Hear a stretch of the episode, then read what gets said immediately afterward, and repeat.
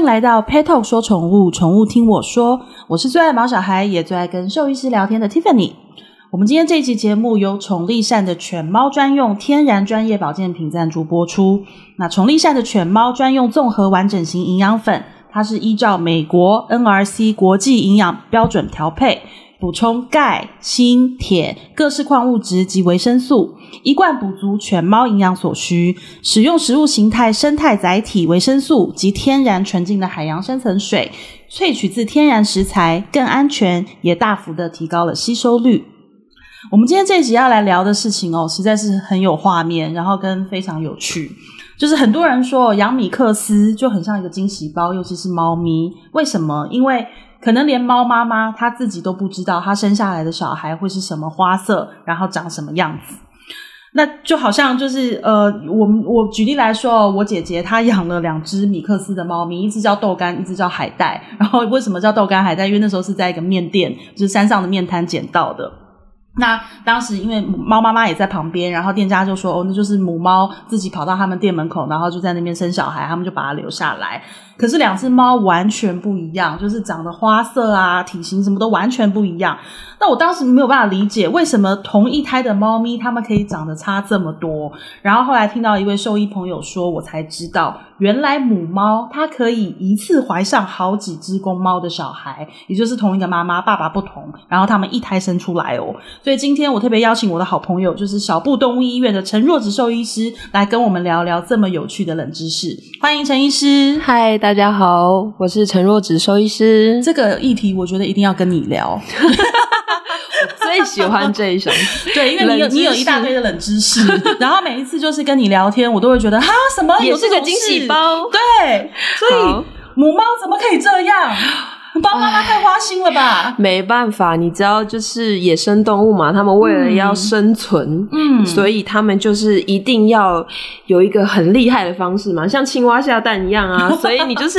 要想办法可以增加繁殖率。所以母猫的话，其实他们有一种现象叫同期复孕，就是他们在公猫刺激性交之后，就会刺激他们排卵。嗯，那在在。他们同时排卵，跟我们人不一样，因为人是只要排卵之后，它精子进去，它就会不再受孕了。是，但是母猫的话，它是会可以在那个时间点可以重复受孕，所以它那个时候如果发情，然后有不止一只公猫，就是跟它做性交的动作，嗯、那它就可以生下这么多个公猫的小孩。所以在它怀孕期、怀孕的这个区间里面，它就是重复，它就是可以重复受孕。哇，然后就在同样就在她的子宫里面有不同的公猫的小孩，哎，好特别哦。对，所以有时候就会发现，怎么呃，好像这只母猫的花色跟它生出来的小孩有点不太搭，嗯、然后好像就是形状、颜色会长得不太一样。对啊，因为像我姐姐家的豆干海带，我就说你不能因为同时捡到它们，你就硬说它们是同一胎。他就说没有，它们真的是同一胎，但是就是一只是黑白猫，一只是橘猫。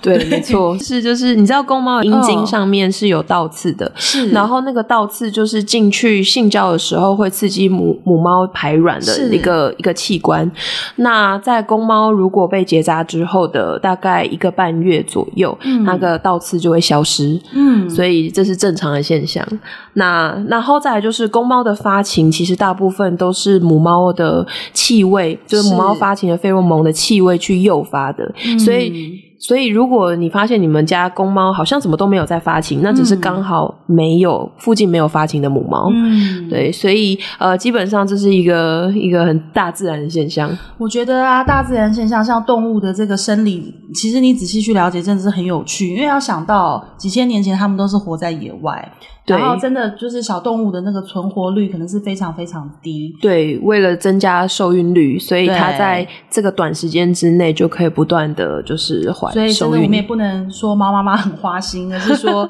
真的在大自然的一个淘汰机制下，物竞天择，物竞天择，他们必须要可能真的有一些特殊的生理构造跟机能，才能去繁衍他们的这个。哦，繁衍子嗣。对，人类能活下来是因为有智能呐、啊，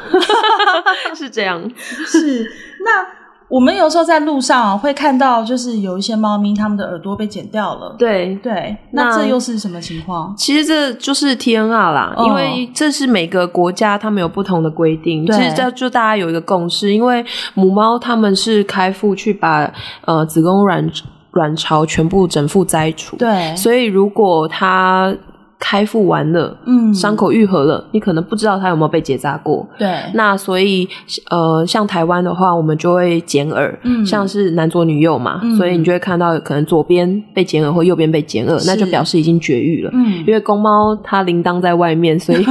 所以就是很明显。但是母猫如果不小心又在被重复被抓扎，那就有一点衰，所以我们就会用剪耳。那像国外有一些是打印记，嗯，像刺青那样子，那也是一个。对，那我想请问一下，他耳朵被这样剪掉一块，他不会痛吗？呃，其实因为他们那时候抓扎可能都蛮小，然后再来就是在麻醉的当下，哦、其实那个皮肤那边、耳朵那边的血管流血量其实蛮小的，对，所以其实疼痛感是还好的，嗯。我觉得其实像现在在，尤其是都会区哦，我们已经极少看到流浪动物在路上。对。然后，但是还是会在有一些传统社区，举例来说，像我呃自己家住的附近，以前是一个眷村，然后那边就是有点一个小社区的概念，然后那边就其实还是有很多的浪猫在路上。然后跟我有时候就会发现，就会知道说，哎，这些浪猫其实是会有一些人固定的在那边，就是喂浪猫啊什么的。那狗狗是都没有看到啦，基本上就是看到猫咪。然后我也其实有跟他们聊过，我就说，哎，那你这么喜欢他们，每天就是风吹雨打的都出来找他们，我说，那你干嘛不把他们收编回去？他说抓不到啊，他说，而且他也很有个性啊，你不是你叫他走，他就跟你走啊。对，没错。所以其实像你如果看到母猫生了小猫，就是你不要轻易的去抓那个小猫，或是把小猫，就是因为你可能会让猫妈妈遗弃它，因为那个气味啊，其实猫猫它们本身很。呃，有一个特殊的一个离鼻器，那它是去探测那个气味的。对，所以你会发现猫它们，诶，这也是一个冷知识，就是猫它们在 它不像狗是直接用嗅闻的，它们有时候猫在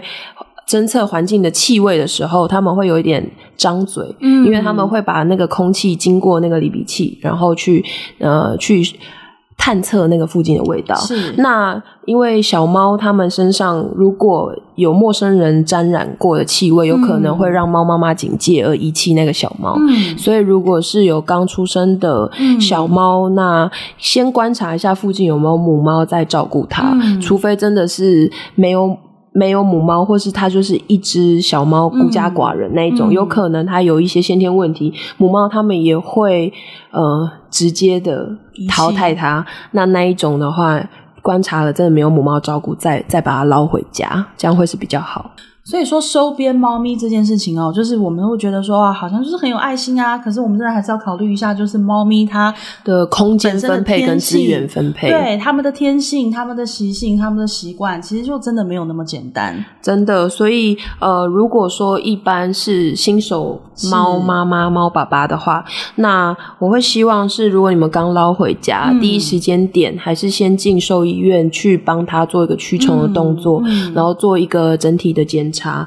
然后请医生建议他应该要吃到多少的营养跟热量，嗯、然后确认他有没有一些传染病的问题。是，那呃，在第一时间点不一定要打预防针，嗯、然后然后先做好这些前驱动作之后回家休息。那观察一两周都很正常，嗯，那我们再开始进行一些预防针啊，嗯，一些后续的加强，这样子。哎，陈医师，所以我们现在这样聊下来，我真的觉得猫果然跟我想的一样，就是非常有个性。从怀胎这件事情，就一路到他后来，就是刚刚我讲了我朋友的那个例子，就是他自己幻想，就是哦，我们的缘分到了，就并没有。猫是一个很酷的生物，对，而且很难理解，然后好多冷知识，对对，他们个性也都不一样。对啊，所以我想你们医院也是，其实也是很有。你们没有专看猫，但是我发现你们医院的猫也好多，包含你们自己店里就有两只店猫。真的，因为我我觉得现在都市的关系，我觉得空间上啊，所以猫咪相对来说真的养的比例比较高，然后又比较。简单，因为你不用每天带它出去遛，然后还要洗澡啊，做这些事情，做一些娱乐。猫其实可以很自得其乐，你只要给它一个丰富的环境，然后让它有躲藏，然后有食物，对，其实基本上它就可以自己活得很好。哎，那陈医师，你针对就是养猫的饲主，不管说各种生命阶段，我们当然知道说不同生命阶段都会有不同的一些健康问题啊需求，尤其是我们前面最一开始前言的时候就讲到，米克斯是个惊喜包。其实我觉得每一种生物，每一个动物都是惊喜包，因为它们都有自己独特的个性，然后跟健康状况。那针对就是因为我们今天谈到说那个猫妈妈到底花心不花心这个问题，就是如果你今天收编了一个猫咪，不管说你是从从哪里找来的？一定，你前面讲到说我们要先做一些，一定都有一些要驱虫啊什么该做的事情。可是对于就是要养猫这件事情，你有什么提醒吗？呃，我觉得就是一开始。刚刚说的就是呃环境上的丰富度，嗯，然后还有就是他们最基本生活需求，像是食物，对，然后猫砂盆这些的数量，嗯，然后还有就是可以躲藏的一些安全的一些安全屋的一个概念。那还有一开始如果家里有猫，必须要先做一个隔离，嗯，因为先让他们熟悉气味，嗯，然后让家里的另外一只猫就是。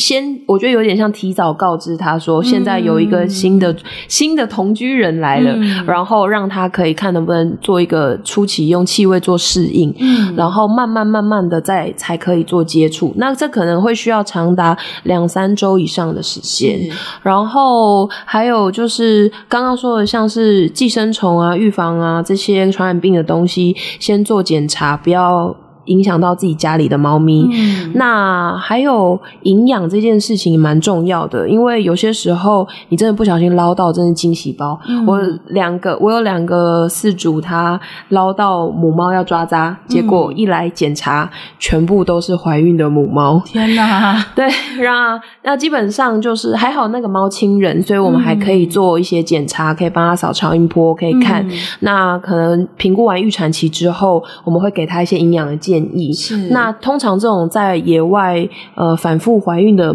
母猫，它们可能营养的状况会比较差，会比较瘦弱，所以像这一类的猫咪，我们也会像你刚刚提到那个营养品，我觉得是蛮好的东西，因为像。我的那些门诊，我在那个阶段其实就有给他们补充这一类的营养品。嗯。嗯、那像一些营养呃热量比较高的奶粉啊、嗯、这一类的东西，还有一些母幼幼母猫的罐头，嗯，这些都会是去一个加强补充的东西。是，然后可以让他们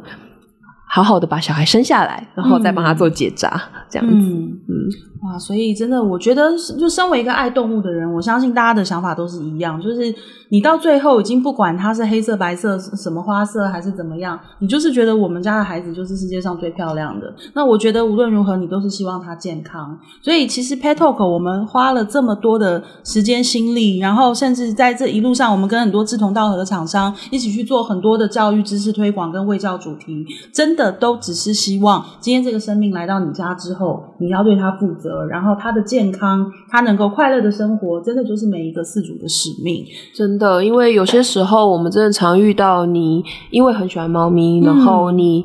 你觉得它很可怜，把它捞回家，但是其实它造成了自己家里的猫咪的心理负担。是，那甚至有一些，甚至有一些传染病带回家之后，全家都出现问题。嗯，那其实有点影响到其他猫咪的福利啦。嗯、我觉得这得不偿失。所以如果有能力，我们希望我们可以多做。还有，如果有足够的空间可以给猫咪，那当然可以认养它们是最好。嗯，但是如果说家里的猫咪其实已经有一些行为问题的，嗯那就不建议你们再多收养猫咪。嗯，所以啊，今天这一集其实我们最主要就是要跟大家说，真的，第一带来一些冷知识，很有趣的冷知识之外，就不要再误会猫妈妈很花心。然后跟对啦，他是很花心，没错。然后，但是其实我们真正要讲的是说，就是。上天创造每一种物种，每一个生物，它有它独特的个个性、独特的生理的状况。那真的，今天我我们会把一只宠物带回家，你无论如何一定都是喜欢，一定是爱，或者是基于同情也好，不管任何心态，但是真的好好照顾，然后正确照顾，对。补充营养也是一样，就是我就认识一位呃邻居阿嬷，她每天都去菜市场买大骨头回来炖汤，然后给她、哦、千万不要给她家的狗吃。然后她每天都去那个，她她还会去，就是他们家庭聚餐去日本料理，然后再点一份生鱼片，我回家给她的给她的猫吃。人常常会以自己觉得营养的方式去对待动物，但其实是不适合它。我有遇到过，就是真的吃素的猫咪啊，不可以。其实有时候这营养需求上就会就会有很大的问题，然后还有就是像喝水，好了，猫、嗯、很多的猫饲主都会很在意说猫有没有喝到足够的水量，然后甚至用针筒硬灌它水。其实我觉得这都是一个很很 stress 造成猫咪很大压力的来源。那猫咪其实它摄取水分很重要是用食物里面用吞水的，嗯、所以其实食物里面含水量高，嗯、让它可以大口吃饭，就可以顺便大口喝水，嗯、因为他们其实甜水的。能力很差，它不像狗哦，嗯、狗的舌头是用卷的，嗯、所以它可以大口喝水。但猫的话，它们是用粘的，嗯、所以其实它们喝水效率不好的话，我觉得食物啊或是补充品里面含水是就是非常重要的事情。嗯、然后不要去增加它紧迫。嗯、那还有一些你可以观察它的习性啊，有些猫就是天生喜欢你马克杯里面的水，那你就多放几个马克杯。是，那有些就是会去玩水龙头，你就只好给它玩水龙头。嗯、反正每只猫个性都。不一样啊，那我们就是也只能就像养小孩一样，嗯、只能看着他，然后个性不一样，对，去找适合他的方式。是我们能做的就尽量做喽，不然现在科技这么发达，猫咪是王啊，猫咪是神，对，主子要就是要好，好，主子要怎么样我们就怎么样，对，就是奴才都要配合，没错。对，好啦，今天这一集就是希望大家可以从一些冷知识，然后我们进阶谈到说，就是猫咪的独特的个性，那也希望说大家都能够好好照顾你们家的小朋友，有任何问题，老话一句，请一定要去找你的家庭兽医师，好好的聊一聊。那今天我们谢谢陈医师，谢谢 Tiffany，我们下次再见喽，拜拜。拜拜。